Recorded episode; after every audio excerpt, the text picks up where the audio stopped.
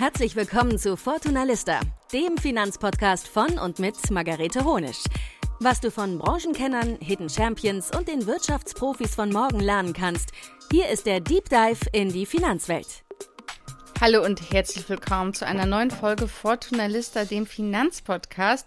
Und in dieser Folge habe ich einen sehr spannenden Gast, und zwar Markus Jordan von Extra ETF. Viele von euch, oder die meisten von euch, die sich für ETFs interessieren, werden Extra ETF sicherlich kennen. Und wir sprechen in dieser Folge ganz viel über das Thema Zinsen, Zinswende, Anleihen und auch die Folgen für Aktien. Und ähm, wir sprechen auch ein bisschen über das Thema Silicon Valley Bank und die Hintergründe der ja, Zinswende, wie die Zusammenhänge zwischen Anleihen und Aktien sind. Falls ihr noch nicht in die letzte Folge gehört habt, wo ich mal erkläre, was alles mit der Silicon Valley Bank passiert ist, wie es dazu kommen konnte, dann macht es unbedingt, dann wird vielleicht auch diese Folge, wird vielleicht noch manches klarer. Also beide Folgen sind gut in der Kombi hörbar. Und ähm, ja, ich würde sagen, starten wir mal direkt mit dem Interview. Viel Spaß beim Hören. Risikohinweis. Die folgenden Inhalte dienen ausschließlich der allgemeinen Information und sind keine Anlageberatung, keine Rechtsberatung, keine Steuerberatung und auch keine Aufforderung zum Kauf oder Verkauf von Wertpapieren. Hallo Markus, schön, dass du da bist. Hallo, grüß dich. Vielen Dank für die Einladung, Margarete. Ja, sehr gerne. Es sind ja aktuell sehr aufregende Zeiten, die wir haben. Das Thema Zinsen, Zinswende und Inflation und jetzt natürlich auch alles um die Silicon Valley Bank, was passiert ist. In den letzten Tagen hat sich ja wirklich viel ereignet. Bevor wir aber dazu kommen, stell dich doch gerne einmal selbst kurz vor. Also mein Name ist Markus Jordan, wie du schon gesagt hast. Ich habe äh, 2007 extra ETF gegründet, hieß damals äh, Extra Funds, aber heute sind wir mit, unter dem Namen Extra ETF unterwegs. Und wir, wir sind ein Portal, eine Informationsplattform ähm, über ETFs, über die Geldanlage mit ETFs. Und die, der Spruch oder unsere Mission, die wir immer so nach außen geben, heißt, wir helfen dir finanziell zu wachsen. Und das bedeutet für uns einfach, dass wir unsere Nutzer dabei unterstützen wollen und befähigen wollen, bessere Finanzentscheidungen zu treffen. Und da stellen wir dann eben Informationen auf der Webseite zur Verfügung, Erklärtexte, Wissensartikel, ähm, wir veröffentlichen sogar ein Magazin alle zwei Monate. Ähm, wir haben verschiedene Tools, Finanzrechner bei uns auf der Webseite und ja, alles, was jemand benötigt, noch nicht alles, wir arbeiten ja jeden Tag daran, aber vieles, was man benötigt, um ähm, ja langfristig mit ETFs, aber auch mit anderen Wertpapieren, aber schwerpunktmäßig natürlich mit ETFs, ähm, was man benötigt, das haben wir bei uns auf der Webseite. Ja, und wer schon mal im Fortunalista Bootcamp war, der kennt natürlich auch eure ETF-Vergleichsseiten und vor allem auch den Finanzmanager, denn den nutzen wir dort zum Portfolioaufbau und zur Analyse und auch ich selbst nutze den tatsächlich auch privat. Ja, ist ja leider momentan nicht so schön, ja. nee, das ist es tatsächlich nicht. Und es ist auch eine gute Überleitung tatsächlich. Ähm, wir haben ja jetzt die Zinswende alle erlebt. Wir haben gerade erlebt durch die Corona-Krise, den Ukraine-Krieg, darauf folgenden Produktionsengpässe, unterbrochene Lieferketten und so weiter, wie die Inflation gestiegen ist. Und jetzt haben ja die FED und die EZB daraufhin die Zinsen wieder erhöht. Und was man dabei auch bedenken muss, ist, dass sich Zinsen ja nicht nur auf die Inflation auswirken.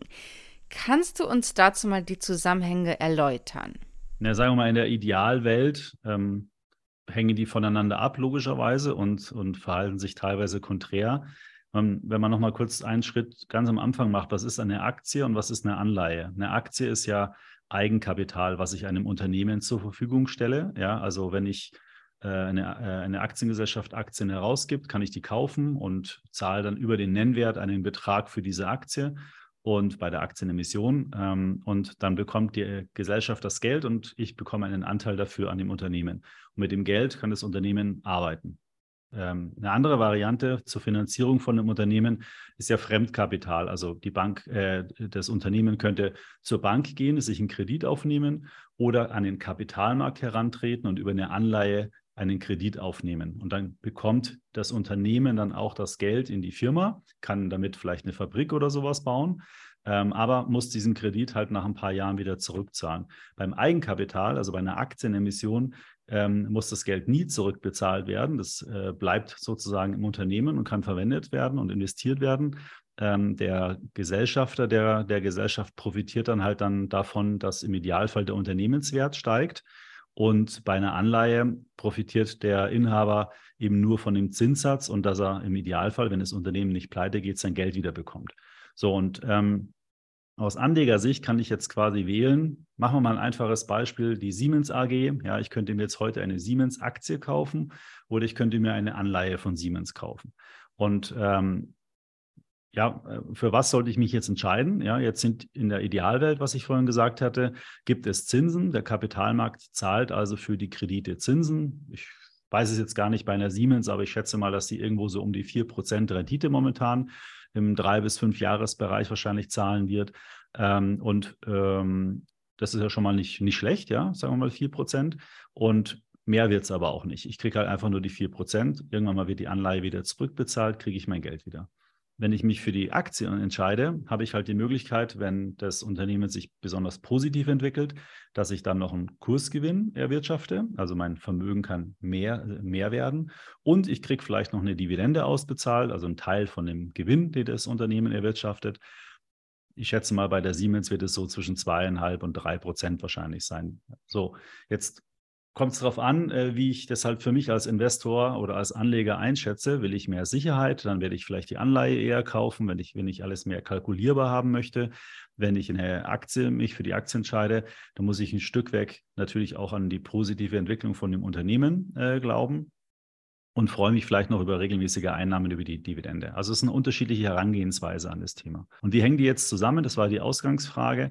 Normalerweise ist es so, dass Anleger an der Börse, und da rede ich jetzt nicht über uns Einzelpersonen, sondern den Markt, ja, die suchen ja immer Ertrag und, und Chance und, und Ertrag und gleichzeitig wollen die Risiko vermeiden. Und das Geld kann man sich vielleicht so ein bisschen so vorstellen wie ein, eine Masse, die immer dahin fließt, wo das beste Chance-Risiko-Verhältnis besteht. Und in der aktuellen Phase, wo die, also vor einem Jahr, waren die Zinsen sehr niedrig. Da hatte keiner großes Interesse an Anleihen, weil es eben keinen laufenden Ertrag gebracht hat. Ähm, und deswegen waren Anleihen eher nicht so attraktiv, höchstens als Sicherheitsanker, weil ich ja trotzdem meine stabile Rückzahlung dann bekomme. Ähm, da waren eher Aktien favorisiert. Und jetzt ist es so, dass die Zinsen sehr stark gestiegen sind und jetzt kommen halt immer mehr auch Anleihen wieder in den Fokus der Anleger. Die hohen Bewertungen von Aktien rechnen sich nicht mehr, weil es eben wieder attraktive Alternativen im Anleihenbereich, im sicheren Bereich gibt. Da sagen die Investoren, warum soll ich jetzt ein großes Unternehmen kaufen, was eine hohe Bewertung hat, wenn ich für das gleiche Geld, also für den gleichen Ertrag vielmehr, eher eine konservativere Anlage, eine Anleihe bekomme. Und, und somit äh, wechselt sich sozusagen äh, das Verhältnis und die Anleger schichten jetzt sukzessive ein bisschen raus aus Aktien oder mischen Anleihen bei, um das Portfolio wieder zu stabilisieren. Und deswegen ähm, ja, geht es in Aktien momentan, sagen wir mal, nicht so gut. Ja. Da findet eine Korrektur statt von hohen Bewertungen, die man in Zeiten von niedrigen Zinsen eben bezahlt hat. Und jetzt sind die Zinsen wieder gestiegen und jetzt korrigieren sich die Aktienmärkte. Ähm, und ja, Anleihen sind wieder attraktiv geworden. Und was würdest du sagen, was mache ich jetzt, wenn ich als Anlegerin ein reines Aktienportfolio habe mit beispielsweise der 70-30-Strategie? Also ich habe 70 Prozent Industrieländer und 30 Prozent Schwellenländer. Das ist ja so eine Strategie, die in den letzten Jahren auch immer wieder beliebter wurde. Was wirst du sagen? Was mache ich denn dann jetzt? Lasse ich alles so laufen, wie es ist, oder stelle ich mich da anders auf? Also grundsätzlich ähm, für den Aktienteil gesprochen macht es natürlich weiterhin total Sinn. Ja, weil was habe ich da? Ich habe einfach eine weltweite Streuung und partizipiere an den internationalen Kapitalmärkten, den Aktienmärkten, ohne jetzt mir groß Gedanken zu machen, in welches Land investiere ich oder in welche Branche. Das macht komplett Sinn. Ähm, ich glaube, was, was man vielleicht in den letzten Jahren ein bisschen vergessen hat, war ähm, die Zinskomponente in dem Portfolio. Wenn man sich mal anschaut, wie, wie ein normales Portfolio, also unter Normalbedingungen ja, äh, strukturiert sein sollte, dann sollte man halt immer einen Teil Aktien haben und einen Teil Anleihen, weil sich eben diese beiden Anlageklassen, jetzt könnte man es noch komplexer machen, wenn man Rohstoffe oder sowas mit dazu packt, aber nehmen wir mal nur mal die klassischen Anlage, äh, Anlageklassen Aktien, Anleihen. Dann sollte man das Portfolio so strukturieren, dass es eben zu seinem persönlichen Risikoprofil passt. Ja? Ähm, und da reicht schon, wenn man 20, 30 Prozent Anleihen im Portfolio beimischt, dann werden in schwierigen Marktphasen werden die Verluste nach unten deutlich geglättet. Natürlich kann ich auch nicht nach oben voll mitgewinnen, aber dafür habe ich halt eine, ich nenne es jetzt mal kalkulierbare Rendite. Ich habe vielleicht einen Korridor, in dem ich mich bewege und habe nicht dieses starke Auf und Ab, die, die eine Aktienanlage halt einfach nur mal haben kann. Ja, es wird alles ein bisschen geglättet.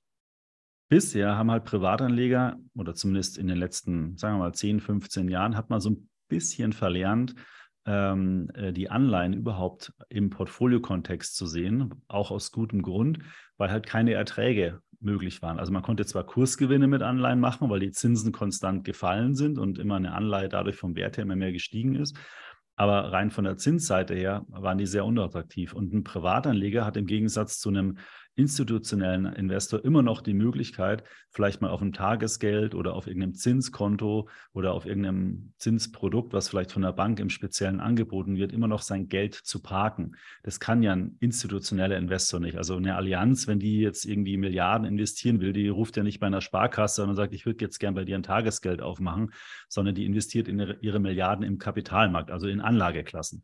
Und da war es halt einfach tendenziell sehr schwierig als Privatanleger noch eine ordentliche Rendite zu erzielen. Ich hätte es immer so gemacht, dass ich mir überlegt hätte, okay, wie, wie soll mein Vermögen strukturiert sein? Also wie viel Risiko bin ich denn eigentlich bereit zu investieren von meinem äh, und, und einzugehen für mein, für mein Kapital? Und dann wäre vielleicht, ich sage jetzt mal, eine 50-50-Mischung, um es jetzt nicht zu kompliziert zu machen, vielleicht das Richtige gewesen. Ja, also 50 Prozent in Aktien, 50 Prozent in sichere Anlagen. In der Gesamtheit habe ich also 50 Prozent im Risiko und 50 Prozent ähm, auf dem Tagesgeld. Und diese 50 Prozent Aktienanteil, die kann ich ja dann zu 70, 30 verteilen, also in Schwellenländer und Industrieländer. So, und wenn ich jetzt heute in der aktuellen Situation, wo, wo es wieder Zinsen gibt bei Anleihen, kann ich mir natürlich überlegen, von der sicheren von dem sicheren Teil in meinem Portfolio, also von den anderen 50 Prozent. Ähm, was mache ich jetzt damit? Ja, lasse ich die jetzt erstmal auf dem Tagesgeldkonto liegen, weil es gibt ja auch Online-Banken, wo es schon zwei Prozent oder sowas Verzinsung gibt, was ja schon mal okay ist. Ja, oder investiere ich es vielleicht in Anleihen-ETFs oder auch direkt in Anleihen, wo ich teilweise drei oder vier Prozent schon bekomme. Ja, mit bestimmten Parametern kommen wir vielleicht noch drauf, was wieder die Risiken sind.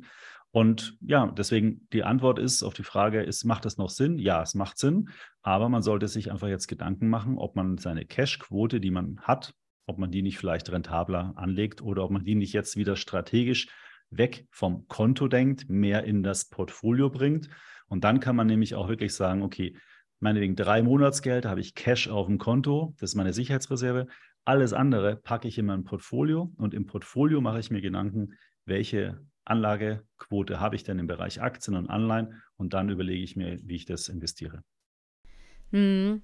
hm. Viele haben ja auch in den letzten Jahren dazu geraten, das Geld lieber auf dem Festgeldkonto zu parken, anstatt in Anleihen zu investieren. Wie ist es da bei dir? Hast du Anleihen im Portfolio und hast du dich da entsprechender Portfoliotheorie aufgestellt? Ja, also ich habe es eigentlich genauso gemacht, wie ich gerade gesagt habe. Ja, also mein Portfolio, das habe ich bei mir im Podcast auch schon mehrmals gesagt, setzt sich äh, aus einem einzigen ETF zusammen. Äh, und das ist in dem Fall sogar nur ein ETF auf die Industrieländer. Ja, nicht, weil ich die Schwellenländer nicht mag. Ich hatte vor Corona hatte ich äh, zwei ETFs, ähnlich so 70-30 Aufteilung, wie du es gerade gesagt hast.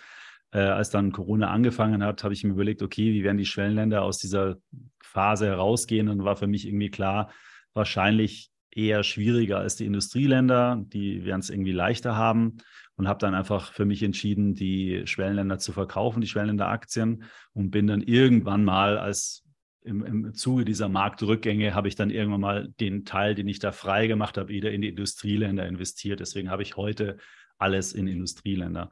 Und dann ähm, habe ich äh, ja die letzten Jahre alles, ähm, ich habe schon ein größeres Portfolio, habe ich alles äh, immer in Aktien und in Cash-Tagesgeld gehabt ähm, weil es ja die Negativzinsen gab. Und bei den Banken war es ja so, dass man lange, lange Zeit keine Negativzinsen äh, bezahlt hat ähm, auf Tagesgeld und so. Erst so nach und nach kam es dann rein. Und ähm, als es jetzt dann, äh, ja, vor, ich glaube, drei, vier Monaten oder so, ist noch gar nicht so lange her, als dann die Zinsen bei Staatsanleihen wieder gestiegen sind, habe ich äh, einen Großteil meines Cash-Bedarfs oder meines Cash-Bestands, äh, den ich gehabt habe, in kurzlaufende deutsche Staatsanleihen investiert. Also ich habe da noch nicht mal ein ETF genutzt, sondern ich habe da einfach zwei Anleihen gekauft. Ähm, eine, boah, ich weiß nicht mehr, mit neun Monaten, eine mit 15 Monaten Laufzeit. Die hatte irgendwie so 2,8 und knapp drei Prozent Rendite. Und das war für mich der Hintergrund. Ich hatte mir auch ähm, Anleihen-ETFs angeschaut, ähm, habe aber, also habe da nicht so ein Produkt gefunden, was mir jetzt im ersten Moment so richtig gut gepasst hat. Ja, und ähm, für mich ist der Cash-Bestand ein Sicherheitsanker in meinem Portfolio. Deswegen hatte ich da auch nie ein Problem, dass ich da hohe Beträge auf dem Cash-Konto liegen habe. Ähm, und mich hat es dann aber geärgert, dass man, ich bin bei der DIBA, dass man da so gut wie keine Zinsen bekommt und ähm, habe dann äh, gesehen, dass bei Staatsanleihen man schon 3% bekommt oder eben diese 2,9 ähm, Prozent Rendite und habe dann einfach die Anleihen gekauft. Ja. Ähm, habe ich die höchste Bonität, die es gibt in Deutschland, habe eine Verzinsung, die passt für mich, äh, liegt zwar unter der Inflation, aber trotzdem besser als nichts also als null äh, oder so gut wie null. Und ich äh, in dem Bereich wollte ich auch keine anderen Risiken eingehen. Also es wäre für mich eine Währungsanleihe in Dollar oder so mit einer höheren Verzinsung wäre nicht in Frage gekommen oder irgendeine Unternehmensanleihe mit einem höheren Risiko wäre für mich auch nicht in Frage gekommen. Ja, dazu muss ich sagen, ich selbst habe gar keine Anleihen im Depot und gehe aber auch bewusst das Risiko der Volatilität ein. Und du hast gesagt, du hast dich direkt für Staatsanleihen entschieden. Was würdest du denn den Hörerinnen raten, die jetzt Anleihen im Depot haben möchten? Ist es besser, eine einzelne Anleihe, vielleicht auch eine Staatsanleihe zu kaufen? Oder setze ich da vielleicht doch lieber auf ein Anleihen-ETF, um auch vielleicht hier breiter zu diversifizieren? Vielleicht nochmal kurz ohne dem ETF erstmal nur über eine Anleihe. Das Problem bei Anleihen ist, dass man eine Anleihe ja nicht in Stück kauft. Also ich kaufe nicht eine Anleihe oder zwei Anleihen, sondern man kauft die anhand eines Nominalwertes. Also ich investiere zum Beispiel für 1000 Euro eine Anleihe. Der Kurs ist dann auch nicht in Euro, sondern in Prozent, also zum Beispiel 99 Prozent. Und dann wird mir halt vom Konto 990 Euro abgebucht. Ich habe aber eine Anleihe im Volumen von 1000 Euro, einen Kredit, wenn du so willst, von 1000 Euro im Portfolio.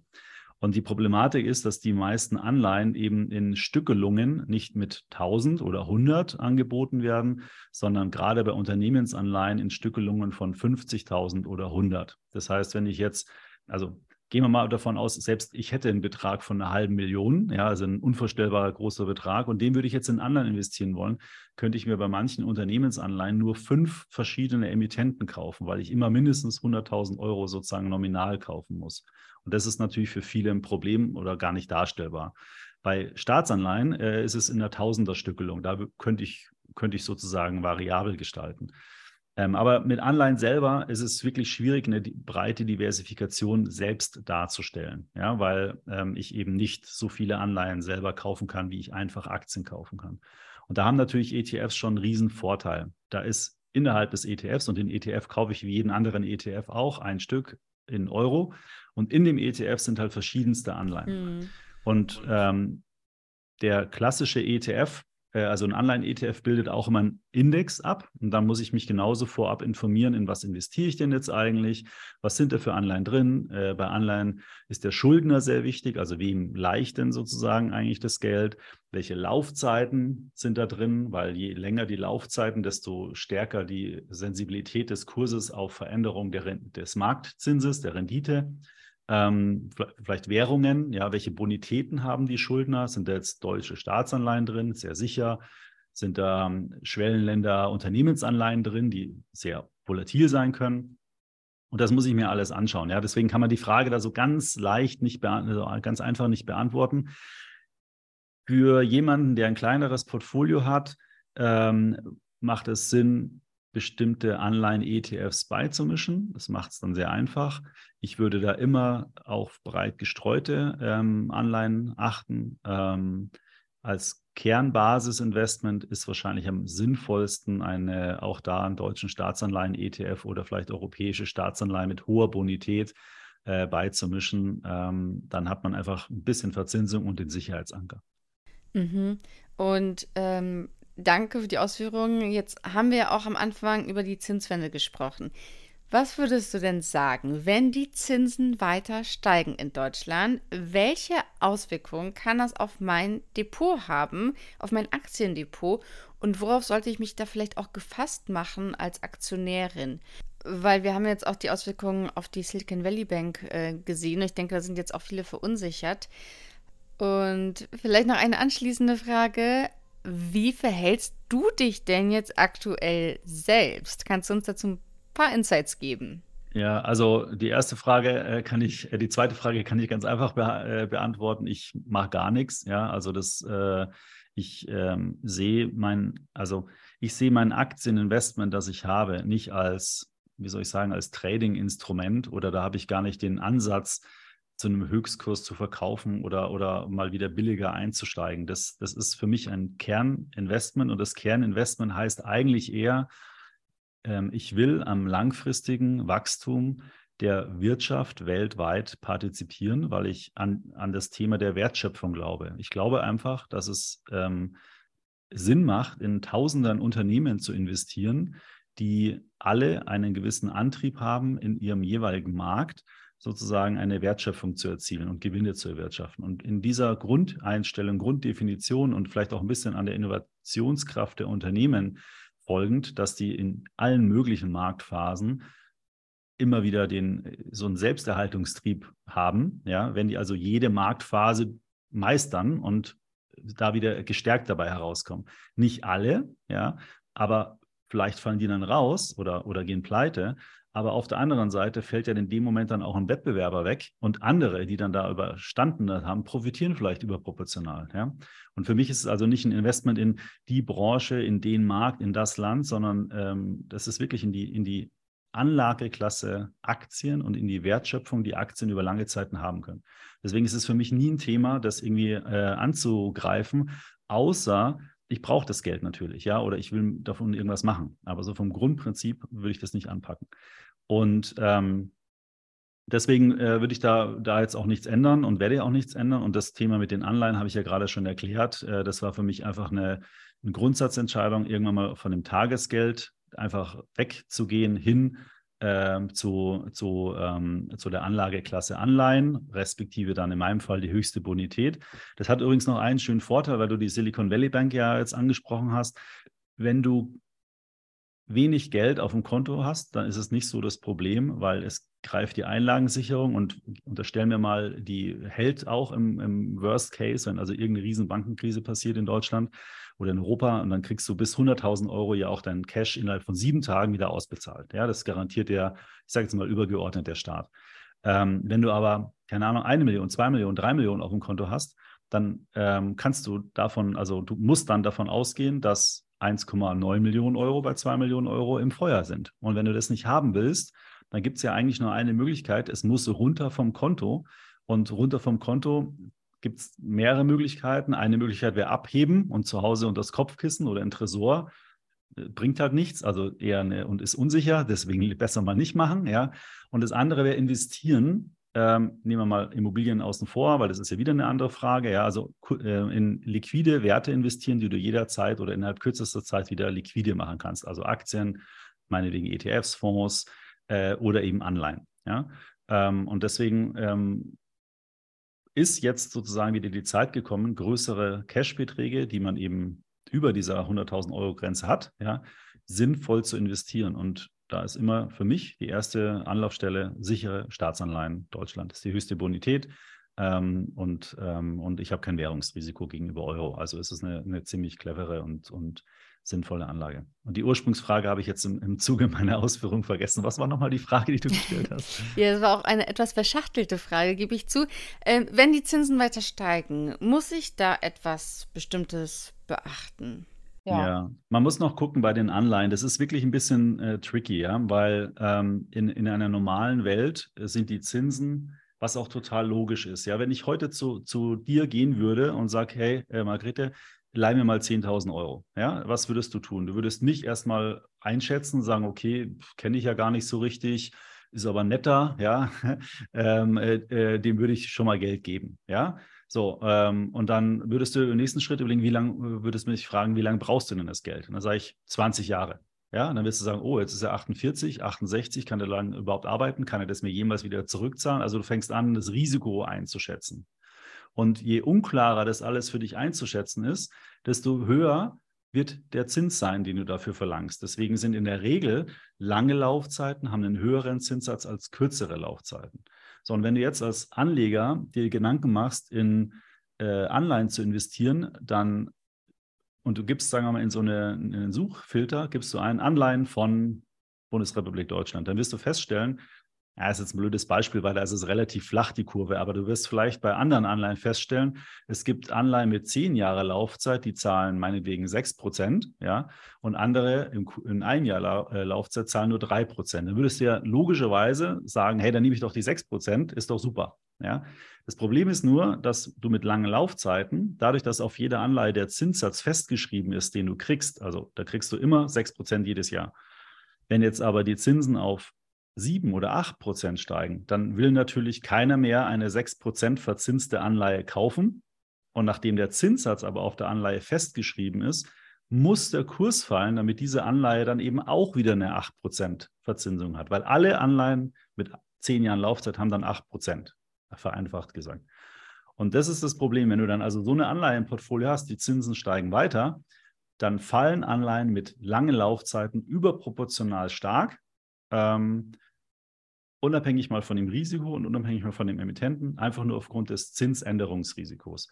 Und da muss man einfach aufpassen, weil wenn man sich jetzt nämlich anschaut, ähm, was die letzten sechs, sieben Monate bei Anleihen passiert ist, dann ist in ganz vielen Fällen, wenn ich jetzt also einen Anleihen-ETF mir anschaue oder mir eine Anleihe selbst anschaue, dann werde ich erstmal die letzten Monate sehr stark fallende Kurse sehen. Und das ist eben die Abbildung von den im Gegenzug steigenden Renditen am Markt, weil einfach keiner mehr eine Anleihe haben will zu dem Original, den damaligen Preis, wo nur ein Prozent Zins vielleicht draufsteht. Wenn, wenn ich am Markt schon drei Prozent bekomme, was wird also passieren? Die, der Kurs muss so lange fallen, bis ich durch das Kapital, was ich einsetze, also durch den Kaufkurs plus den festgeschriebenen Zins, ich auch bis zum Laufzeitende die drei Prozent bekomme. Und das ist so ein bisschen das äh, Trickreiche. Man, man, man denkt, Anleihen sind risikofrei, sind sie im gewissermaßen auch, aber sie unterliegen schon auch starken Schwankungen. Wenn ich die bis zum Ende halte, ist kein Problem, dann kriege ich mein Geld wieder. Aber wenn ich zwischenzeitlich mal verkaufen muss, dann habe ich ein Problem. Und genau das übrigens ist dieser Silicon Valley Bank jetzt zum Verhängnis geworden, ja, weil die die Einlagen der Kunden reingenommen haben, haben denen keinen oder minimalen Zins bezahlt, was normales Bankgeschäft ist auf der anderen Seite haben sie das Geld aber am Kapitalmarkt angelegt mit längeren Laufzeiten, was an sich auch kein Problem ist, weil man die Anleihen bis zum Ende halten kann. Nur was passiert ist, warum auch immer, sind jetzt plötzlich ganz viele Kunden gekommen und wollten sofort ihr Geld haben, was auch okay ist eigentlich aus Bankgesicht. Nur das hat dazu geführt, dass es so viele waren, dass die Bank dann die Anleihen verkaufen musste, die sie im Bestand hatten. Und nachdem die Zinsen in den letzten Monaten so stark gestiegen sind, sind die Kurse dieser Anleihen so stark gefallen. Und wenn du dann verkaufen musst als Bank, dann realisierst du eine Menge, Menge Verluste. Und wenn man Verluste macht, dann ist man halt irgendwann mal pleite. Und das ist genau das Problem gewesen. Also äh, das, das Risiko, dieses Zinsänderungsrisiko, das muss man sich bewusst sein, wenn man Anleihen kauft. Das kann man minimieren, indem man immer kurze Laufzeiten kauft oder kürzere, ein, zwei, drei Jahre. Dann ist das sehr stark abgefedert. Da muss schon sehr starker Zinsanstieg innerhalb kürzester Zeit passieren, dass man damit Verluste macht. Aber das kann man sich ja auch an einem ETF zum Beispiel mal anschauen, der nur so zwei, drei Jahre Laufzeit ähm, ähm, Anleihen im Bestand hat, wie der sich verhält, verhalten hat in den letzten Monaten im Vergleich zu einem ETF, der zehnjährige Anleihen im Bestand hat oder hatte. Mhm. Und vielleicht daran ähm, anknüpfend auch direkt mal eine nächste Frage. Wenn ich einen Anleihen-ETF mir ins Depot hole, auf welche Kriterien sollte ich da achten? Also gelten da die gleichen Kriterien wie für einen Aktien-ETF? Stichwort aber auch Rating oder muss ich da auf andere Dinge achten? Ja, also, also erstmal, ähm, es gibt ein paar Punkte, die ich wirklich wissen muss, bevor ich investiere. Ja, das erste ist erstmal, also was kaufe ich denn da für eine Art von Anleihen? Was ist denn da drin? Sind es Unternehmensanleihen? Also sind da die Schulden alles Unternehmen?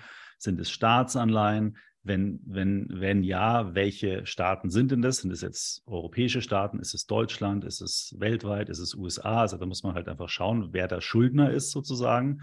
Und bei den Unternehmen, äh, äh Unternehmensanleihen, ETFs, da muss man neben den, also neben, erstmal das identifizieren, ist es ein Unternehmensanleihen-ETF? Und dann sollte man gucken, was für Bonitäten sind das. Ähm, weil es natürlich ein Unterschied, ob ich jetzt, ich sage jetzt mal, ähm, BASF, Siemens, Daimler und äh, was weiß ich, Allianz als Schuldner da drin habe oder ob ich da irgendwelche kleineren Unternehmen drin habe, die man vielleicht so gar nicht kennt, ja, also die nicht so substanzstark sind.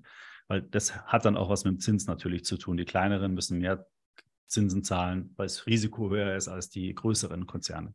Also ähm, wer ist der Schuldner und in welchem Bonitätsband sozusagen verhalte ich mich denn oder bewege ich mich denn? Das äh, zweite ist ähm, ähm, die, äh, die Laufzeit, die die Anleihen haben, die da drin sind. Ja, das wird in der Regel, also bei uns auf der Webseite kann man das alles anschauen. Da gibt es so Analysen, da steht dann Duration, also wie, wie ist die durchschnittliche Laufzeit. Ähm, es gibt auch die, ähm, die Ratingangaben beispielsweise. Da kann man sehen, wie viel Prozent ist in dem Rating, wie viel Prozent ist in dem Rating. Ähm, und man kann auch bei, bei manchen ETFs sehen, ähm, wie viel Prozent in welchen Laufzeitbändern ich habe. Also das ist dann nochmal direkt einzeln aufgeschlüsselt. Ähm, genau, also das, äh, die Laufzeit ist super wichtig, ja, weil die Laufzeit natürlich entscheidend ist für das eben bezeichnete Zinsänderungsrisiko, also die, auch die Volatilität, die im Prinzip so ein, so ein ähm, ETF dann haben kann. Ähm, Währung ist noch ein wichtiges Thema, haben wir noch gar nicht drüber gesprochen. Ja, es macht natürlich einen Unterschied, ob ich jetzt US-Dollar-Staatsanleihen, also von einem amerikanischen Staat habe. Ähm, da habe ich den, dann habe ich den Staat, amerikanische Regierung als ähm, Schuldner, habe aber zugleich auch noch die Währung, ähm, also US-Dollar. Selbst wenn der ETF in Euro notiert, liegen in dem ETF Dollar-Anleihen. Also ich habe dann Währungskursrisiko. Ähm, und ich habe noch in jedem unterschiedlichen, in jedem Land gibt es ein unterschiedliches Zinsniveau. Ähm, ich weiß jetzt gar nicht genau im Dollarbereich, aber ich schätze mal, dass so ein, so ein einjähriger oder zweijähriger ähm, US-Staatsanleihe, US-Dollar-Staatsanleihe wahrscheinlich so viereinhalb, vielleicht sogar bis fünf Prozent Rendite hat, während eine europäische, deutsche Staatsanleihe so um die 2,8 bis drei Prozent hat. Also dieser Unterschied ist geschuldet dem höheren Zinsniveau in den USA. Ähm, ja, und dann sollte man vielleicht auch noch sicherheitshalber den Typ der Anleihen anschauen. Also ich hatte ja von Staatsanleihen und Unternehmensanleihen gesprochen, aber es gibt auch verschiedene äh, andere Varianten, wie beispielsweise ähm, Wandelanleihen bei Unternehmensanleihen oder wie inflationsgelinkte Anleihen bei, bei Staatsanleihen beispielsweise auch oder auch zum Beispiel variabel verzinsliche Anleihen. Das ist wieder eine spe spezielle Sonderform. Also da, da, das ist ein bisschen, würde ich sagen, schon komplexer als eine reine, ich kaufe jetzt mal den Emissary World. Da muss man ein bisschen genauer hinschauen. Ähm, aber wenn man sich ein bisschen damit beschäftigt, dann ist es, glaube ich, auch gut darstellbar. Ein bisschen Problem ist, dass man, also man liest halt fast gar nichts darüber, ja, weil einfach in den letzten zehn Jahren das halt überhaupt kein Thema war. Also bei Privatanlegern war das null ein Thema. Man liest aber auch in so Finanzmedien relativ wenig, ähm, weil weil sie halt einfach nicht so hohe Renditen immer versprechen, wie jetzt ein MDC World ETF oder ein Themen-ETF oder sowas. Also die meisten Börsenmagazine beschäftigen sich ja eher mit Aktien und Geldanlage und und Kursen und stark schwankenden Kursen und eher weniger mit konservativen Anleihen im Portfolio-Kontext. Ähm, und man kennt meistens auch die Indizes nicht. Also viele kennen ja den MSCI World oder andere Indizes, aber halt nicht den iBox irgendwas oder den AppRex so und so oder den Barclays Global Government Bond Index. Das sind halt nicht so geläufige Begriffe. Äh, deswegen muss man sich einfach ein bisschen einlesen. Aber es dann, es klingt jetzt vielleicht ein bisschen komplizierter, als es eigentlich ist. Mhm. Und jetzt haben wir über ETFs und Aktien und Volatilität gesprochen. Wie siehst du das denn, wenn jemand sagt, ich will nicht in Anleihen investieren, aber ich möchte trotzdem meine Schwankung im Depot möglichst gering halten. Da setzen ja auch viele auf sogenannte Smart Beta ETFs, die sich beispielsweise anhand einer niedrigen Volatilität ausrichten. Wie ist dazu deine Einschätzung? Ist das überhaupt sinnvoll oder ist es am Ende einfach teuer und bringt mir vielleicht gar nichts? Nee, das nicht unbedingt. Aber, aber also es ist eine komplett andere Herangehensweise. Also Anleihe ist risikoarm und ein, eine komplett andere Anlageklasse mit ganz spezifischen, sagen wir mal, Verhalten. Und egal welche Aktien ich kaufe, mögen es noch die konservativsten Aktien sein, kann ich auch eine Tierpark Brunn Aktie kaufen, wenn ich mich recht erinnere, die geht einfach nur geradeaus, ja. Das ist halt einfach trotzdem ein potenzielles potenziell deutlich höheres Risiko als wie bei einer Anleihe. Ja, also das, das ist, das kann man auch nicht schönreden. Wenn du jetzt aber sagst, okay, sollte ich vielleicht mein ich sage jetzt mal MSCI World Investment vielleicht ein bisschen hinterfragen und vielleicht überlegen, macht es wirklich Sinn, mit 70 Prozent USA-Quote zu investieren oder mit, jetzt weiß ich gar nicht, 65 Prozent wahrscheinlich oder sowas, Technologie-Aktienanteil, die ja sehr USA-lastig sind. Also soll das mein künftiges Investment sein oder soll ich da was ändern? Da kommen dann natürlich schon äh, andere Indexgewichtungen in Frage. Ich sage es jetzt bewusst mal so blumig. Ja, du hast das Be Begriff Smart Beta äh, verwendet. Das ist ja der, der Überbegriff, sage ich jetzt mal, für alternativ strukturierte Indizes. Ne, ich nenne es jetzt mal so. Und das ja, kann durchaus Sinn machen, ja, aber es macht es halt wieder ein bisschen mehr, bringt wieder ein bisschen mehr Komplexität rein, weil dann muss ich ja wieder aktiv eine Entscheidung treffen, nämlich Aktien, die eine niedrige Volatilität haben, die also statistisch gesehen weniger schwanken. Schwanken heißt ja nicht weniger fallen, sondern nur weniger Schwankung. Ja, also wenn ich jetzt einen MSCI World habe, der so schwankt und ich nehme alle Aktien raus, die weniger schwanken, dann habe ich danach immer noch ein 100% Aktieninvestment, das aber so schwankt. Wenn jetzt der gesamte Markt um 50% fällt, dann werden die vielleicht ein bisschen weniger verlieren, aber die verlieren halt, äh, verlieren halt trotzdem mehr, also viel. Ja, also insofern bringt mir das ja nicht unbedingt was. Ähm, aber Smart Beta ETFs, also ich nenne es jetzt alternative Strategien, da haben sich so ein paar Strategien herausgebildet. Äh, Value-Aktien wäre zum Beispiel auch sowas, wo man, äh, wo man substanzstarke Aktien hat oder Quality-Aktien hat. Dividendenaktien ist so eine Strategie, Minimum Volatility, Momentum, das ist dann das Gegenteil eigentlich, äh, Unternehmen, die sich in einem super Trend be äh, bewegen, in die setzt man. Ähm, all diese Strategien haben alle bestimmte Vor- und Nachteile, haben diese Nachteile, äh, Vor- und Nachteile aber auch in speziellen Marktphasen. Ja, das heißt zum Beispiel, sagen wir mal, wir haben jetzt einen Börsencrash, ähm, die Wirtschaft ist schwierig und wir kommen aus der Talsohle heraus. Ja? Welche Aktien werden dann wahrscheinlich stärker profitieren? Das sind eben die Unternehmen, die dann in den Branchen aktiv sind, die halt besonders davon profitieren, äh, wo bestimmte Fantasie da ist. Vielleicht sind es wieder Technologiewerte, vielleicht sind es aber auch, was weiß ich, ähm, Reiseunternehmen nach Corona zum Beispiel war, ist so ein Fall gewesen. Und ähm, mit Momentum-ETFs äh, kann ich halt dann auch solche Unternehmen setzen. Ähm, kann aber sein, dass wenn eben das ein trügerisches Signal war, dass, ich, dass sie das halt nicht liefern, was ich mir versprochen habe. Ja? Also man, man muss da immer eine aktive Entscheidung treffen und sagen, okay, diese Strategie, diese Mischung ist jetzt der richtige Zeitpunkt, um in die zu investieren oder halt nicht. Und da finde ich persönlich, das kann man machen, aber ich persönlich finde, dass es für die meisten Privatanleger wahrscheinlich einfach viel zu aufwendig ist und dabei wieder so viele Fehlsignale entstehen können, dass es am Ende wahrscheinlich einfach, einfach besser ist, ähm, einfach das, was wir vorhin besprochen haben, einfach laufen zu lassen irgendwie neigt man immer dazu, es muss doch was Besseres geben. Ja, es, das kann doch nicht alles sein. Aber es, ich glaube das wirklich, ja, nicht unbedingt, weil ich da die beste maximale Performance erziele, sondern weil ich, äh, wie soll ich sagen, möglichst wenig Störgeräusche entstehen können. Also durch jetzt kaufe ich das, ah, jetzt muss ich es vielleicht doch verkaufen, kaufe ich das, bin ich jetzt richtig, muss ich doch wieder, weißt du, ich bin ständig in der Überlegung, was muss ich jetzt machen? Und am besten finde ich halt immer einfach gar nichts zu machen, sondern sich grundsätzlich mit der Thema auseinandersetzen. Wie viel meines Vermögens will ich in Aktien investieren? Wie viel meines Vermögens muss in Sicherheit sein? Welche Anlagestrategie passt zu mir? Das sind die viel, meiner Meinung nach, viel entscheideren Fragen, als wie jetzt nehme ich ETF A und B, nehme ich Strategie A und B. Das ist alles nicht so entscheidend, also bei weitem nicht so entscheidend wie die grundsätzliche Überlegung, wie will ich eigentlich investieren und warum mache ich das eigentlich? Das ist ja auch noch ein Punkt. Ja, wo, wo, also will ich jetzt ein Jahr lang investieren? In, in der Regel, wenn es die Leute nicht wollen, sondern also eher langfristig. Okay, wie viel muss ich denn eigentlich investieren? Wie viel Rendite brauche ich denn eigentlich in meinem Portfolio, um mein Ziel, meinetwegen Altersvorsorge in 30 Jahren zu erreichen? Wenn, wenn, das, wenn die Rendite, die ich benötige, das kann man ja alles ausrechnen, 12 Prozent ist, ja, dann weiß ich jetzt schon, es ist sehr unwahrscheinlich, dass ich das erreiche, weil ich nicht 30 Jahre lang jedes Jahr 12 Prozent Rendite erwirtschaften kann. Ja?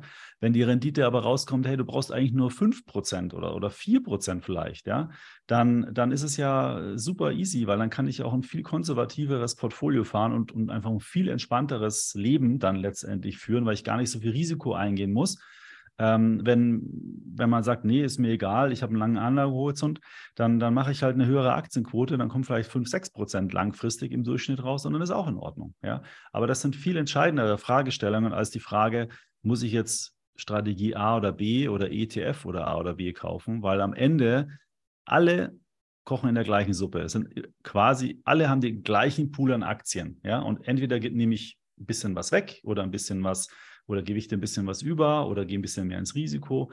Und kann man machen, ist, glaube ich, nicht unbedingt notwendig. Mhm, also nicht versuchen, den Markt zu schlagen. Was würdest du denn abschließend an diejenigen gerichtet sagen, die eigentlich vielleicht investieren wollen, jetzt aber total verunsichert sind, ob nicht vielleicht die nächste Finanzkrise kommt? Sollte ich jetzt erst einmal abwarten und die Füße stillhalten oder kann ich jetzt auch beruhigt einsteigen? Also es kommt ja wahrscheinlich ein bisschen darauf an, äh, also wie man investieren will. Ja, wenn man jetzt anfangen und monatlich anfangen oder quartalsweise anfangen anzusparen, dann ist es vollkommen irrelevant, wann man einsteigt. Einfach machen. Also egal, was da draußen passiert. Wenn es darum, wenn die Entscheidung ist, soll ich jetzt heute einen Sparplan anlegen oder nicht, vollkommen egal. Egal. Einfach anfangen und das ist das Beste, was man machen kann. Ähm, wenn man noch nichts hat, salopp gesagt, kann man auch nichts verlieren. Ja, ähm, so. Und wenn man jetzt schon viel Geld investiert hat, und das viel, das muss sich jeder selbst überlegen, wo da der Betrag ist, ja. Ähm, ähm, oder wenn man größere Anlagebeträge zum Investieren hat, dann würde ich, also statistisch gesehen, ist es immer besser, alles sofort zu investieren, weil man statistisch gesehen immer langfristig der Markt ja steigt. Das heißt, je, wenn ich vorne alles investiere, kann das langfristig möglichst lange investiert bleiben. Ähm, so ist die Lehre. Aber ich persönlich finde, das entspricht nicht der, der Lebensrealität, weil ich mir selbst, ich mache das selbst auch nicht so. Es ist, fühlt sich irgendwie extrem komisch an. Jetzt nehmen wir mal ein Beispiel. Ja, ich hatte jetzt selber auch den Fall, bei mir ist, ich habe ja gesagt, ich bin 48, ich habe eine Lebensversicherung ausbezahlt bekommen, die ich in Ausbildungsjahren in der Bank mal abgeschlossen habe. War eigentlich ganz cool, war ein größerer Betrag da. Dann habe ich mir überlegt, okay, was machst du jetzt damit? Ja, also ähm, grundsätzlich investieren, war klar aber wie investiere ich? Und ähm, es fühlt sich einfach immer besser an, wenn man nicht alles auf einen Termin setzt, sondern wenn man da auch quasi einen Sparplan macht, aber halt nicht auf 100 Euro jeden Monat, sondern vielleicht, das kommt jetzt ein bisschen auf die Bank drauf an, vielleicht 5000 Euro über zehn Monate verteilt. Oder, oder man macht es manuell, heute 10.000, nächste Woche nochmal 10.000 und in 14 Tagen nochmal 10.000. Das kann man ja alles machen. Ist vielleicht dann ein bisschen teurer, wenn man mehrere Ordergebühren hat aber es fühlt sich einfach besser an. Es fühlt sich irgendwie besser an, ähm, weil man ja irgendwie alles auf einmal an ein, mit einer Entscheidung, das finde ich irgendwie komisch. Ja? Und ich glaube, so ist es eher mehr so ein Tipp aus der Realität. Ich würde also äh, kleine Beträge sofort anfangen, egal was passiert. Größere Beträge würde ich eigentlich auch sofort investieren, aber verteilt über mehrere Monate. Am besten geht man da wirklich über so ein halbes Jahr in den Markt. Da passieren so viele Sachen. Ja, wer weiß, was in sechs Monaten wieder los ist. Da kommen wieder andere Themen. Das Problem ist ein bisschen, kann ich vielleicht auch noch kurz einen Tipp aus meiner Erfahrung. Ich habe ja wirklich, seit ich 1991 eine Bankausbildung gemacht habe, war ich nur im Wertpapierbereich tätig. Also ich habe wirklich schon von A bis Z alles irgendwie gesehen, mitgemacht. Ich habe Kunden gesehen, die haben, sind richtig reich geworden. Ich habe Kunden gesehen, die haben alles verloren. Ähm, also alles. Und das Beste, was man aus meiner Sicht wirklich machen kann, ist auf die Kosten achten. Da sind wir beim Thema ETFs, also so niedrig wie möglich die Kosten halten bei seiner Geldanlage, so langfristig wie möglich seinen Anlagehorizont setzen und sich nicht kirre machen lassen durch, ich will es jetzt gar nicht auf Medien schieben, aber auf, durch Berichterstattung oder externe Einflüsse. Weil die Welt ist ständig im Wandel. Es gibt ständig Veränderungen. Es gibt jetzt das ganze Thema Digitalisierung, das ganze Thema künstliche Intelligenz, da kommen wieder ganz neue Chancen. Natürlich werden da nicht alle davon profitieren, sondern werden auch viele äh, Probleme dadurch haben. Aber das ist ja genau der Charme von so einer weltweiten Geldanlage und da schließt sich dann der Kreis wieder. Da braucht man sich die Gedanken nicht darüber machen, sondern der Markt äh, bereinigt sich sozusagen selbst und wo Leute äh, oder wo Geschäftsmodelle irgendwann mal nicht mehr funktionieren, kommen plötzlich andere wieder hervor. Und der Kapitalmarkt macht das dann schon, weil das ist einfach ein an sich gutes Konstrukt, ja, hat natürlich auch bestimmte kritische Punkte, kann man so oder so sehen und so. Aber so vom Grundprinzip, dieser Selbsterhaltungstrieb sorgt einfach dafür, dass ich durch die Zeiten navigiere. Und wenn ich jetzt mich als Privatanleger durch verschiedenste externe Einflüsse kirre machen lasse, dann, dann, dann zerstöre ich ja sozusagen diesen Markt Selbstheilungsmechanismus. Und ich, und ich denke, und das ist, glaube ich, total ver, ver, vermessen, das anzunehmen, dass ich als privater Mensch, Markus Jordan oder ihr, irgendwie besseren Einblick und bessere Entscheidungen treffen könnt als, als der, der Markt oder die, die Summe aller Meinungen da draußen. Das glaube ich einfach nicht. Ja? Also es gibt natürlich immer Einzelfälle und es gibt immer Investoren, die besser sind und die näher dran sind und die mehr wissen und die früher wissen, natürlich.